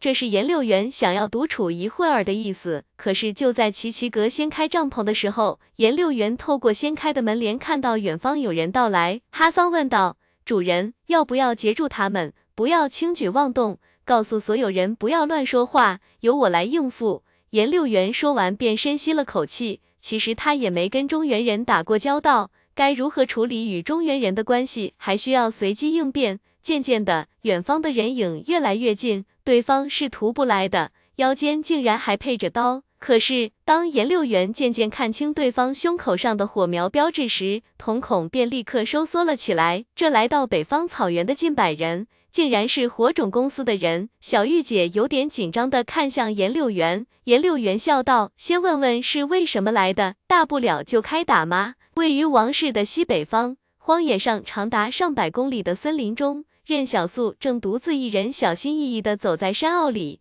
身旁的森林已经满是枯枝了。严寒的冬季里，任小素看到与腐叶混杂在一起的积雪，她在溪水前洗了把脸。这小溪清澈见底，冰冷的溪水让任小素打了个激灵，立马清醒了许多。这七天七夜里，他被追杀出了七百多公里地，实在是有点受不了了啊！可还没等他多想呢，远处枪火乍现。一枚子弹突然而至，射进了他面前的小溪，击碎了溪地的石头，江水溅了他一身。任小素欲哭无泪，女孩的气性怎么这么大啊？自己跟周莹雪真的是清白的啊？明明进六十一号壁垒都戴着手套呢，好吗？等到任小素走远之后，杨小锦的身影才缓缓从森林里出现。他走到溪边，慢条斯理的洗了洗脸。若不是这个季节太冷。他甚至还想洗个头，真是个铁憨憨啊！杨小锦自言自语道：“明明对方只用道个歉就好了，结果硬生生让自己追杀了七百多公里。可是……”气势上是绝对不能输的，不然以后这小子再找几个丫鬟，自己上哪说理去？杨小锦还在清河大学的时候，可就听说过神秘少年和他丫鬟的故事。杨小锦真是没想到，这任小素几天不见，竟然还能干出这种事情来，挺清秀一人，竟然还有这种花花肠子。进入森林之后，杨小锦平静地打量着地下。此时正值雪后的时节，任小素在地面上留下的脚印一清二楚。他一点也不担心自己会跟丢，只是走着走着，杨小锦忽然停了下来，因为地面上的脚印竟然消失了。正当他愣神的功夫，远方竟然也响起狙击枪的轰鸣，一枚子弹正正的打在他脚边，松软的腐叶和泥土上，子弹击穿的空洞还冒着青烟。想到这里，杨小锦直接提着狙击就朝任小素所在的方向追去。一路上山，慢慢的，周遭气温好像抬高了几度。植物在半山腰上竟然变绿的，也没有因为冬季而枯萎。这时，任小素的脚印重新出现，杨小锦冷笑着继续朝山上追去。那些水洼蒸腾着热气，在冬季里宛如仙境一般，而那水洼的边缘竟然还放着一束白色的花朵。杨小锦再次挑挑眉毛，这一幕确实有些出乎他的意料了，有点猝不及防的感觉。他是真没想到，双方追逐了七天之后。任小素忽然玩了这么一手，行了，出来吧，我知道你在这呢。”杨小锦说道。任小素从氤氲的蒸汽后面走了出来，不生气了。大冬天的，花从哪摘的？杨小锦没有正面回答问题，而是漫不经心的问道。这温泉旁边温度高，不仅植物没有枯萎，竟然还开出花来。任小素解释道：“引你过来，主要也是觉得大家在荒野上跑了七天，身上肯定都脏了。我看山下的溪水没有冻住，就意识到山上有温泉，所以想着咱俩，所以想着你可以在这里洗个澡什么的。”他瞥了任小素一眼，这次就先原谅你了。其实女孩大多数时间都很好哄，她们要的也不是某个特定的结果，只是想要一个态度而已。杨小锦也不是非要追杀任小素，只是任小素跑就跑吧，竟然还一点道歉的意思都没有，这就让他越追越气。明明是任小素收了丫鬟，结果最后搞得好像是他在无理取闹一样。哎，好嘞，任小素说着就往山坡下走去。他坐在山坡上，背对着温泉的方向说道：“也不是所有温泉都可以洗澡的，不过我看了这里的水没有问题，很安全。”杨小锦若无其事地问道：“你那个丫鬟叫什么名字？”他一边问，还一边盯着任小素的方向，观察对方有没有偷看。等了好久，才终于下水。周莹雪，杨小锦明显愣了一下，怎么是他？他不是在西南吗？哦。任小素说道：“八十八号壁垒破灭以后，他就去了中原。一开始说他赚钱是为了给母亲治病，后来我才发现他母亲早些年就去世了，都是骗我的。”任小素顿时就无语了，这周莹雪嘴里真是一句实话都没有吗？他原以为第二次周莹雪坦白的时候已经说了真话，没想到竟然还不是真的。这丫鬟的演技也太特么好了吧？说说吧，后来发生了什么事情？杨小锦问道：“我之前问你的什么？”杨小锦见任小素不回答自己，于是再开口问道：“哦，其实我没想收她当丫鬟啊，一开始只是想通过她加入安京寺，不是说成为安京寺正式成员后，可以让安京寺为自己办一件事情吗？我就想着要让安京寺找你们的。”任小素缓过神来，脸都红了。我和他一开始只是合作关系，合作的好啊！杨小锦感慨道。合作着合作着就合作成丫鬟了。任小素赶忙解释，我本来伪装成他助理来着，结果有一次救他，他自己喊了一声老岳，然后他就入戏了。于是你也跟着入戏了。杨小锦好奇道，那你知不知道安京寺和暴徒其实是同气连枝的两个组织？杨小锦叹息道。其实他早该想到的，任小素在西北闹出了那么大的动静，杨安京怎么可能不知道任小素还活着？要知道，他这位姑姑手下的情报网络可是堪比财团的。所以，杨小锦在清河大学的那些日子里，一次又一次写信问杨安京，任小素是否还活着，但对方都回答没有消息。其实是杨安京对他隐瞒了，就像之前他们两人在洛城分道扬镳的那一次。杨安京说：“这世上本就没有经得住考验的感情，没有谁会一直等着另外一个人。他杨小锦愿意等，只能说明他傻。”想到这里，杨小锦语气放温柔了一些。暴徒是我姑姑早些年创立的，但因为摧毁一些财团的核试验基地后，导致各个财团都开始针对暴徒。于是他就重新创立了安京寺，用来作为暴徒的伪装等等。任小素愣住了，也就是他其实一直距离杨小锦很近。那我是不是应该直接跟安京寺的人说，我找杨小锦？为什么？任小素不解。杨小锦没有回答这个问题，因为杨安京毕竟是他仅剩的家人了，他不想任小素对杨安京有着什么成见，所以选择回避这个问题。任小素见他不想回答，也不为难，而是转移了话题。我听骑士的人说，这一次洛城危机，安京寺也参与其中，为什么？难道你姑姑也想获得卫星？可问题是，安京寺和暴徒都居无定所的，要这七颗卫星也没什么用吧？威王氏。任小素真的没想到会是这个答案。安京寺和暴徒跟王氏是什么关系？暴徒跟王氏没关系，但安京寺这些年来早已跟王氏多有合作了。杨小锦解释道：“为什么？”任小素感觉很奇怪，你姑姑和王氏难道有什么共同利益吗？而且你把这些秘密告诉我，不会有事吧？所以他就在王氏那里找到了。任小素回忆着王氏的特点是人工智能吗？凭什么人工智能就可以解决这个问题？因为人工智能的绝对公正。杨小锦说道：“人管理人，总会出现人情与私情。早些年，王胜之在自家壁垒被人抢劫，一颗子弹击中了他，导致他腰以下全部瘫痪。后来王氏彻查此事，发现其实那个劫匪做过很多案子，曾经有秩序司的人将他关入大牢。按常理来说，这种人一辈子都没法走出监狱了。可这人行贿了看守监狱的人，竟然在里面获得了许多减刑的机会。应该是这样的，杨小锦说道。而且事实也证明了，王氏的壁垒在当下这个时代里确实犯罪率极低。而且，就算有人犯罪，也会很快被抓住。这些罪犯关进监狱里面之后，他们是否改过自新，也完全由人工智能来审核。没有人能在他的眼皮子底下再收受贿赂了。任小素可以有自己的原则和信念，江旭和希望传媒的同仁可以有，王氏和火种也可以有。比如当初七十四号壁垒遭遇实验体袭击的时候，火种公司不也挺身而出了吗？谁又能高高在上的来评判？到底谁是对的，谁是错的？而且任小素也没什么立场去讨论自己认不认可人工智能，毕竟这事跟他也没什么关系，他也不住在王氏壁垒里面。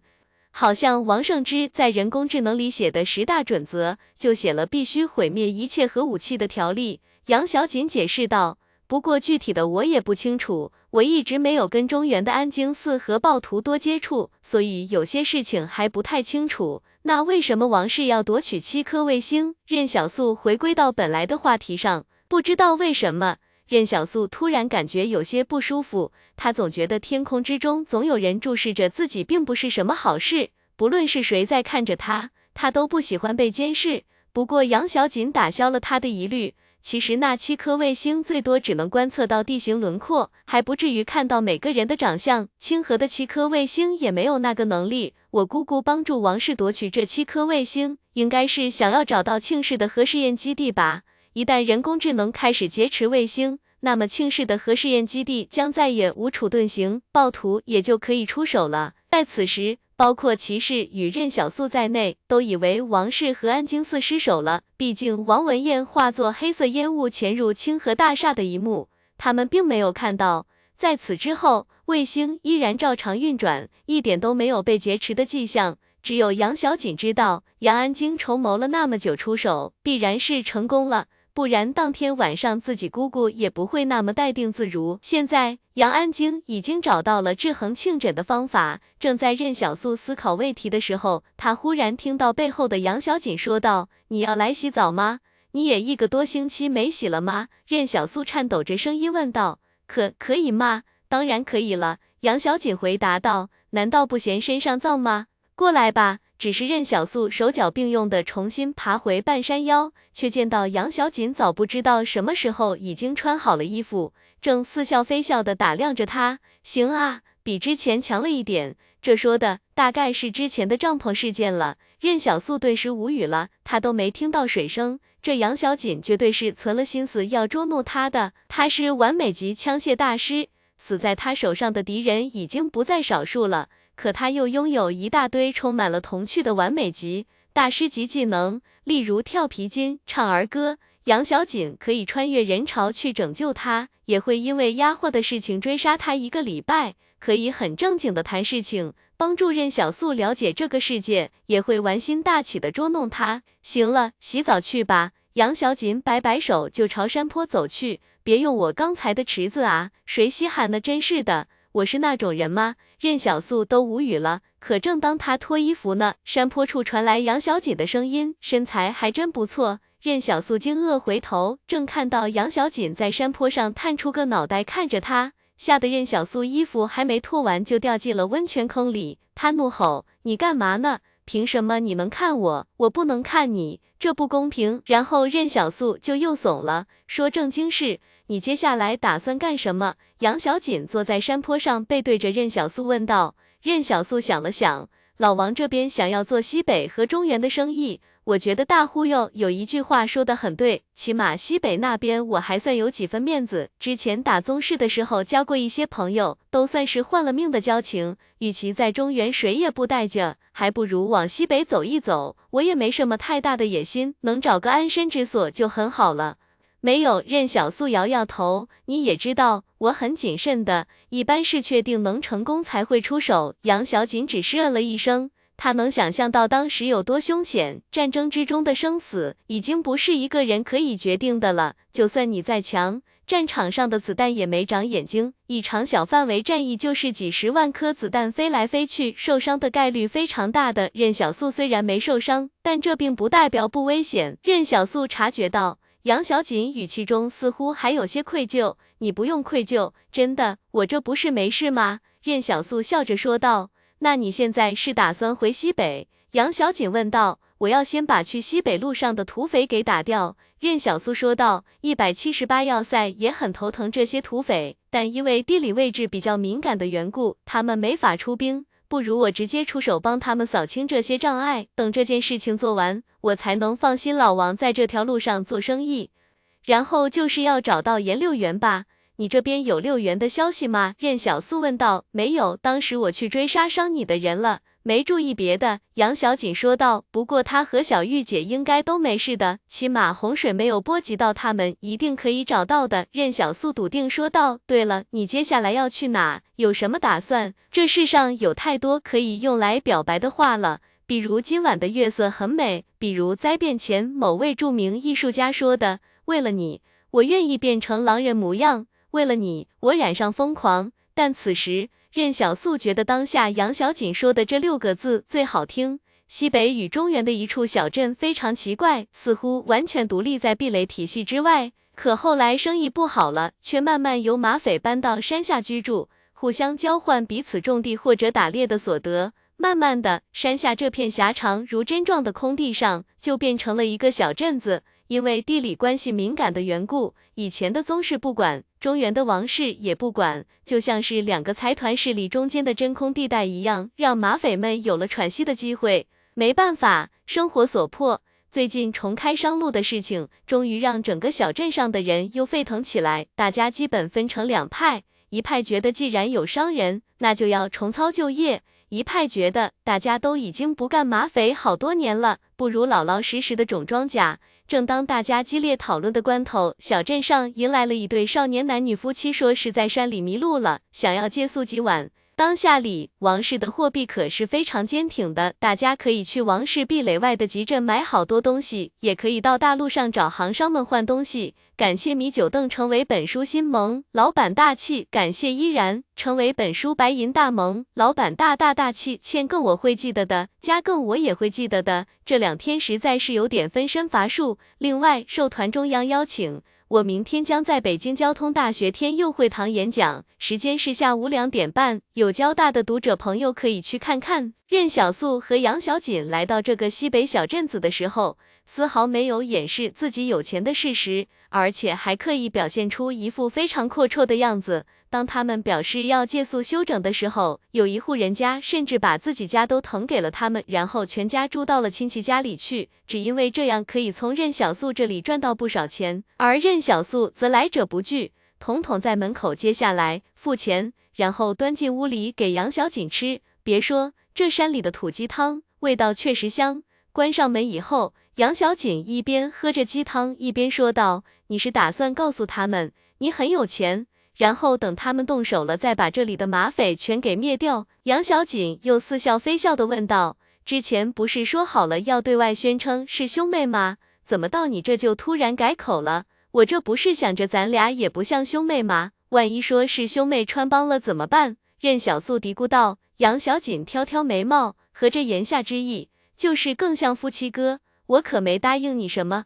等等，杨小锦还是头一次听说这个事，他顿了半天才说道：“我那是随口一说，明明是你先喜欢的我。”任小素憨厚笑道：“都一样，都一样。”杨小锦发现任小素这货平时还是很不要脸的，不过也就停留在嘴上，实际行动则是一如既往的怂。然而就在此时，小镇外面又回来了一行人，镇上的流民竟然全都冲了上去。雷子。听说你带人去北边和草原上的人做生意了啊？怎么样，有收获吗？苏雷笑着拍拍自己肩上扛着的皮毛，看这是啥？有流民看到这油光水亮的皮毛，眼睛都绿了。有人想上手摸一摸，却被苏雷等人躲开。屋子里，任小素虽然关着门，可外面的动静却听得一清二楚。草原，小锦，你对草原有了解吗？以前没接触过啊。草原那边挺乱的，都是些游牧民族在自己打打杀杀，偶尔会南下去一百七十六壁垒附近劫掠工厂或者流民，但很少往更南边的地方来。杨小锦想了想，解释道。不过草原上的部落已经有好几年没来过中原了，搞得大家几乎都把他们给忘记了。而且草原那边没有强大的军事武装，应该还停留在冷兵器时代，枪械只掌握在少数人手里，所以不足畏惧，不好打。杨小锦摇摇头，先不说水土不服、地形不熟这类的事情，主要是那边的牛羊马匹进化的很强大，他们来到中原还能打一打，但是中原人去北方。他们想躲，财团根本抓不到，除非有某个财团愿意和他们死磕，不然这就是一件吃力不讨好的事情。另一方面是草原上也没什么资源，最大的资源就是牛羊肉了。既然草原上没有什么太大的威胁，大家也没必要那么兴师动众的去针对北方草原，万一再被其他财团趁虚而入，就不太好了。不过杨小锦话锋一转，中原这边一直限令制裁北方。禁止一切人向北方售卖军火，以免出现什么新的问题。不，这是很多人的误解。杨小锦解释道：“事实上，人类历史上排名前十的强大帝国里，有一小半都是火器时代的骑兵帝国。他们拖着火炮攻城略地，敌人一点办法都没有。后来骑兵被淘汰，那是因为马匹的机动性被现代科技比下去了。”但如果马匹也发生了进化，没打过之前，谁也不知道结果到底怎么样。只听外面的人说道：“雷子，你们之前砸锅卖铁买的货物，看样子是都卖出去了吧？”苏雷笑道：“那是当然，而且草原上的雄主非常大气。那既然这样，你带着大家一起赚钱呗。”有个尖细的声音喊道：“咱这马匪也不好当了，不如都跟着你苏雷一起去做生意啊。”雷子，你可不能这么说，咱都乡里乡亲，在一个镇子上长大的，难道你就不拉大家一把？苏雷平静回答道：“不拉，好不容易有一条好出路，苏雷不允许镇子上的任何人把他的生意给搅黄了。”突然间，那尖细的声音问道：“咦，王二狗呢？他不是跟你们一起去的吗？怎么没回来？”原本苏雷是想回到集镇后找机会弄死这王二狗的，他本就是个要干大事的狠人，说弄死就一定弄死。路上都跟崔强商量好了，结果还是崔强提醒他，既然早晚都要杀这个王二狗，那就早点杀掉吧，不然等回到了集镇上，这王二狗怀了其他心思，勾结其他马匪势力抢夺他们的生意，那就麻烦了。苏雷自问在颜六元面前还没那么重要。所以在与颜六元建立真正的友谊之前，他不能让其他任何一伙马匪的势力知道交易地点。所以苏雷一不做二不休，直接亲手杀了王二狗。此时被人当面质疑，苏雷只是冷冷的打量着对方。王二狗去中原说要投奔亲戚，我想着人家既然要如此虔诚，那我也没必要拦着，是不是？对方以为苏雷会恼羞成怒，可苏雷却哈哈大笑起来。苏雷环顾四周，各位什么时候关心起别人的死活了？就算我杀了王二狗又怎样？各位要替他报仇吗？有没有想过后果？苏雷简直太了解这群人了，杀了也就杀了，王二狗也没什么朋友，他根本不怕谁来报仇。见众人都不说话，苏雷冷笑道：“我今晚就在集镇上住一夜，明天就带着兄弟们启程去一百七十八要塞。这里既然容不下我。”我也不强求了，只是我苏雷如今寻了一条生路出来，谁若坏了我的好事，那这生路就要变成各位的死路。崔强，我们走。任小素在屋里嘀咕道：“这群马匪也是乌合之众啊，而且我怎么觉得这些马匪都想要上岸呢？我也有这样的感觉，看样子是马匪不好干了，想要另寻出路的样子。”杨小锦思索道：“那咱们还杀不杀他们？再看看。”任小素寻思道。我倒是觉得这个苏雷有点意思，他现在干的事情等于是帮一百七十八要塞连通了草原上的商路啊！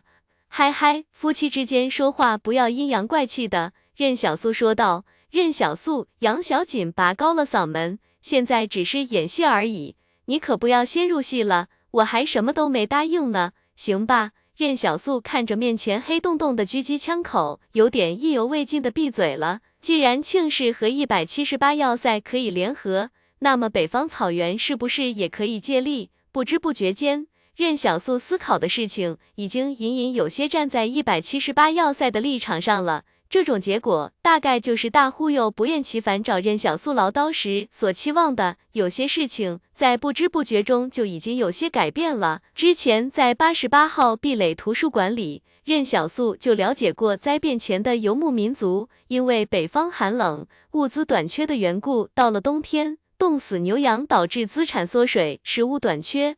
这都是家常便饭，而大部落的首领为了维系部落内各部族的稳定与平衡，将矛盾点引向中原，本就是一种权衡的手段。战争时期，草原人向来把南方当粮仓的，像是有默契似的。杨小锦看向任小素，你打算收编这个苏雷？收编什么啊？任小素叹息道，我这边照顾的人已经够多了，一个人照顾起来太吃力，不想再添什么累赘了。杨小锦顿了一下。不还有我呢吗？一百七十八要塞又不缺普通枪械，这时候走一步嫌棋，未来指不定什么时候就派上用场了。有时候任小素他特别羡慕庆准，因为他都不知道庆准那脑子是怎么长的，总是走一步看十步。他任小素自问是没法像庆准一样算无一策的，只能偶尔努力去多献一点。苏雷的到来，导致任小素和杨小锦俩人想要铲平小镇的计划暂时搁置。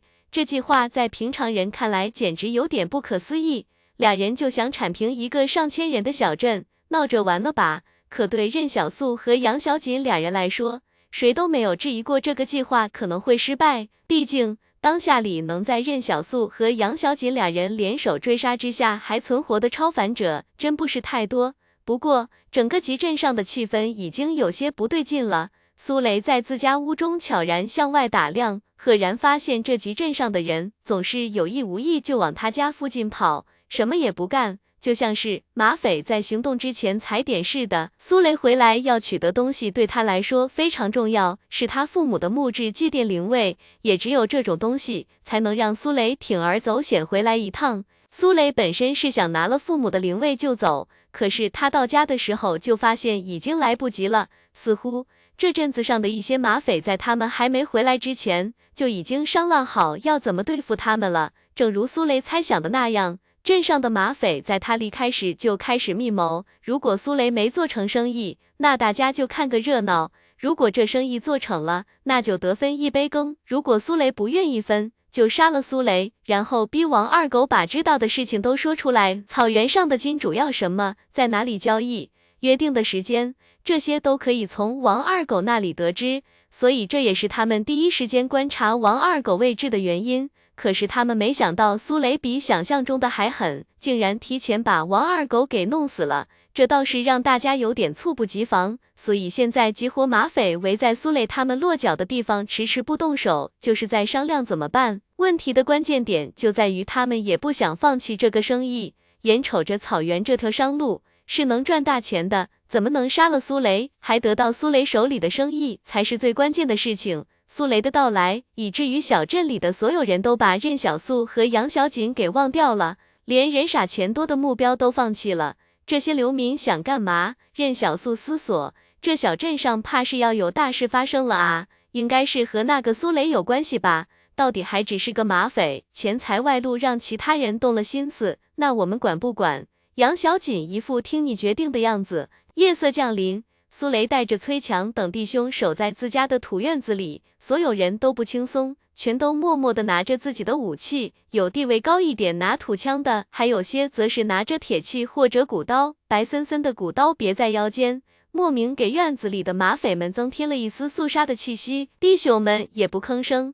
苏雷这队伍也未必有多团结，毕竟是马匪，跟部队军人是没法比的。有些人也在心中埋怨苏雷多事，但当下里谁也不可能开口指责什么。崔强坐在院门旁的一面土墙下面，擦着自己手里的土枪，把墙身的钢管给擦得锃亮。有人小声说道：“大哥，要不咱们就把生意交出去吧？他们人多，好汉不吃眼前亏，生意还能再找。可命只有一条啊！”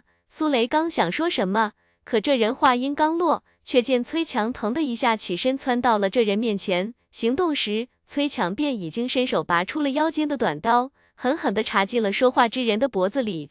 别在这说废话。崔强冷声道：“大哥好不容易找来的生意，怎么说给就给出去了？等会听大哥命令，杀出一条生路来，活着的跟大哥吃香喝辣，一辈子荣华富贵。”旁边的人都呆立当场。崔强平时很少说这么多话的。这一出手就杀人，搞得其他人也不敢吭声了，生怕被崔强给弄死，没有退路了啊！不过苏雷心里也跟明镜一样，他知道交出生意，他也活不了。就在此时，外面渐渐亮了起来，像是被火光给照亮了，许许多多的人点起火把，围在苏雷家的院子外面。一伙马匪的头目说道：“苏雷，我看你还是出来吧，老老实实把生意交给我们。”大家有钱一起赚嘛，到时候一起吃香的喝辣的，兄弟们一起开开心心的不好吗？李麻子冷声道：“给你十个数，自己出来，不然数完了，我们就直接放火烧了你的院子，看你出不出来。”苏雷的心已经落入谷底，他知道自己恐怕已经在劫难逃。然而此时，外面忽然又响起一个少年的声音：“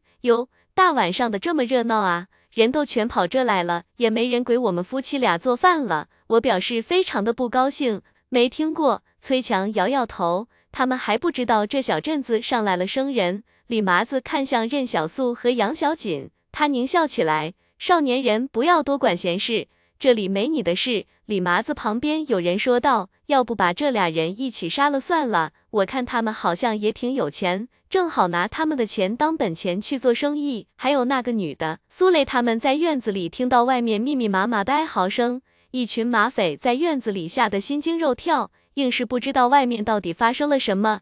那骨断筋折的声音在哀嚎之中奏鸣，听起来实在太瘆人了。半个小时之后，外面再次传来任小素的声音：“行了，都弄死了，出来吧。”而这俩人身边躺了一地的尸体，对方身上却看不到一点血迹。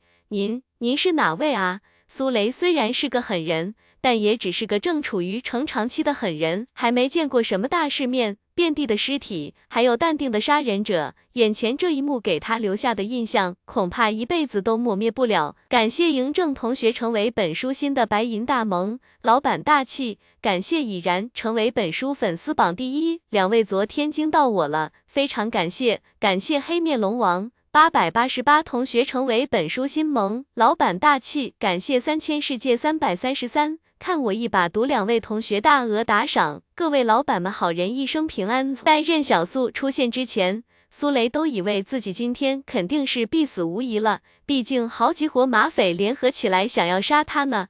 可现在不知道怎么的，他们在院子里只是听着外面传来一阵哀嚎，然后等他们出来的时候，那些马匪就已经变成了马匪的尸体。任小素笑着打量苏雷，你知不知道，你们这小镇上竟然还有一个超凡者？说实话，任小素也挺意外的，他真没想到马匪小镇上也会有超凡者。苏雷听到这话愣了一下，超凡者？哪个是超凡者？他在哪？任小素解释道：“哦，不用担心，他已经死了。为何对方弄死一个超凡者都听起来如此轻松的样子？”任小素看着苏雷，好奇道：“你跟草原人都做什么交易？就是带着南方的铁器、药品、蔬菜、茶盐过去和他们进行交易，换他们手里的猎物皮毛。”苏雷小心解释道：“我们没有卖任何违禁品的。”您对对，苏雷赶忙回应道。我要把手里这些皮毛卖出去，然后再买新的物资送到北方。苏雷是半点谎话都没说，他不光能狠，还是个聪明人。面前这少年既然能杀了所有马匪，那就一样可以杀他。面对这种掌握着自己生杀大权的人，唯一的活路也许就是实话实说。真的吗？苏雷被意外之喜给惊到了，眼前这少年明显跟一百七十八要塞有着不俗的关系。要是自己能通过对方搭上一百七十八要塞的线，这生意岂不是更加稳妥吗？而且他心里很清楚，草原上其实是需要武器的，那位少年雄主也需要武器，只不过是觉得他苏雷现在还弄不来而已，那才是赚大钱的机会啊！这时任小素忽然疑惑起来，你是怎么跟草原人搭上线的？对方为什么想要和南方人做生意？苏雷如实告知。突然有一天。有个牧民骑着高头大马来到寨子，然后说想要一场富贵的人，就在一个月后去几百公里以外的神木河，带着铁器、药品、蔬菜等东西。他们不想跑那么远，而且担心这游牧民是在骗他们。苏雷解释道：“要不是好逸恶劳，这群人也不用沦落到这里当马匪，所以没人去也很正常。那你为什么去？”任小素说道：“因为我不想一辈子窝在这里。听说西北商路重开，不管是一百七十八要塞还是王室，都很欢迎大家去经商。我想着出去行商，总比在这里窝窝囊囊的活一辈子强。”苏雷解释道：“男子汉大丈夫。”苏雷赶忙道。对方领头的是一个神秘少年，他们手里一杆枪都没有，却气定神闲的，好像根本不怕我们能翻起什么风浪，颇有一种草原雄主的姿态。他们要的东西很奇怪。然而就在此时，杨小锦身上响起了短信的提示音，她拿出身上的电话看去，任小素发现杨小锦的手机跟安京似的及杀手手机极为相似，只不过看样子功能好像更多。别的不说。起码安京寺你得有一颗卫星才能做到这件事情吧？所以现在想想，那时候安京寺和王氏财团就已经合作了。安京寺之所以能用电话作为杀手们的通讯网络，也是依托了王氏财团原本的那颗卫星。想到这里，任小素也从收纳空间里掏出两部电话，分别是集合集。看到这里，任小素先看向苏雷。你带着货物去一百四十四壁垒吧，按照我的吩咐去做，自然会有一百七十八要塞的人照应你。别说卖药品、铁器了，还有更多的东西可以卖去草原。苏雷惊喜的点头，好的，好的，感谢您。说着，苏雷就带着兄弟朝小镇外面走去。他知道任小素这恐怕是来了正事，所以没时间跟他耽误了。任小素哭笑不得，这特么王丰源真是厉害。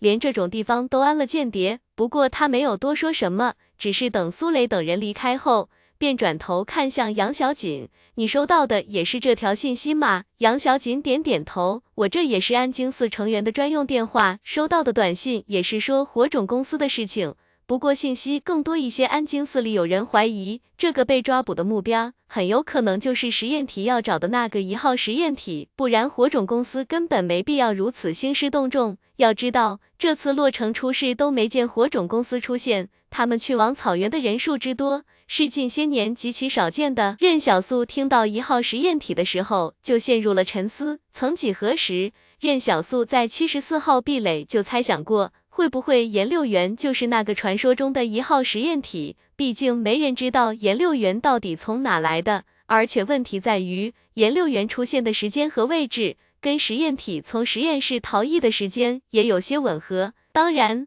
任小素也想过一个问题，会不会自己才是一号实验体？毕竟他也缺失了很多记忆，集镇上也没人知道他是从哪来的。不过现在，既然安京四说火种公司已经抓住了一号实验体，那就肯定不是自己了。毕竟自己这还好好的呢。我怀疑火种公司抓到的人是严六元。任小素说道：“如果真是六元的话，恐怕就麻烦了。”六元，杨小锦愣住了。你确定吗？这可是从草原上抓来的人，六元怎么跑去草原上了？六元现在在哪？我不清楚。但是三十九号火种实验室。就在我们当初居住的集镇旁边，你也知道这个事情。当初咱们是一起进的径山。镇小素解释道，在几年前，我忽然在雪地里捡到了六元。他不记得自己到底从哪来，也不知道自己过去经历了什么，记忆一片空白。对，这也是我担心的原因。虽然颜六元没有像实验体说的那样拥有什么强大体魄，但颜六元从小就和别人不一样，倒是真的。任小苏说道，而且所有超凡者都会增强体魄，除了六元，我也没见过其他的特例了。说到这里，任小素就看到杨小锦转身向小镇外面走去，